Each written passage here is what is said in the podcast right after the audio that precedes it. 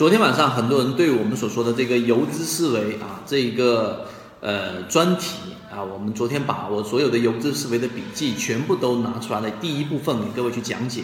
那么今天我们花三分钟取其中一个很小段的精华来跟各位去说啊，游资思维里面其中今天有一个点什么呢？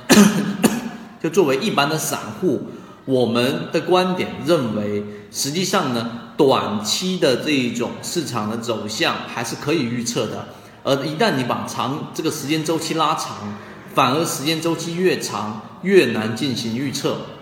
为什么这样子呢？首先，作为短线的预测，其实里面是有规律的。举个例子，例如说，我们告诉给大家，在游资思维里面，你第一个，你不能只是单纯的看你手里面的个股，你需要去看板块。但是由于它时间周期比较短，板块之间有联动性，龙头跟跟风的个股，在这个板块行业当中也有它们的关联性，以及从短期收益里面，你也能找到我们所说的这一种啊规律。那短线的话，举个例子，我们在讲的水井坊，这几个交易日一直在涨，包括到今天还在冲高回落、冲高回落、冲高回落的洗盘，因为控盘度在逐步的增加，所以我们仅仅是通过。高控盘的这个盈利模式，在短线上就能找到我们所说的这一种规律。那刚才我所说的板块也是一样。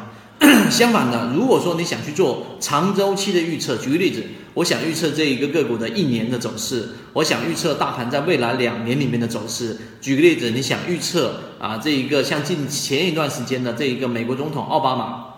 这一个包括然后换届到了我们说的这个特朗普。到特朗普到底能不能是他当选总统？在短期内，你可以通过很多的数据，最终能在短期内进行一个预测。但如果你想预测，举个例子，五年之后的我们的经济环境是怎么样的？五年之后，我们这个世界的主流会是什么样？五年之后还有没有手机？还有没有互联网？这就很难。为什么呢？因为时间周期一旦拉长，里面所掺含的这种未知因素和不可控因素就太多了，所以基本上是不能去完成实现的。所以，真正的游资呢，他们会在自己熟悉的我们说的交易系统当中，并且在短线、短线的交易模型当中，寻找到属于自己可以把握的我们说的短线利润。在这一个点上，大家一定要有明确的一个啊一个一个观点啊，那就是说你在短线上寻找到适合你的交易模型。我们说的控盘也好，我们说的这一种波段操作也好，我们所说的通过板块联动性，像近期我们说的避险资金，必然是。跑向我们所说的酿酒板块也好，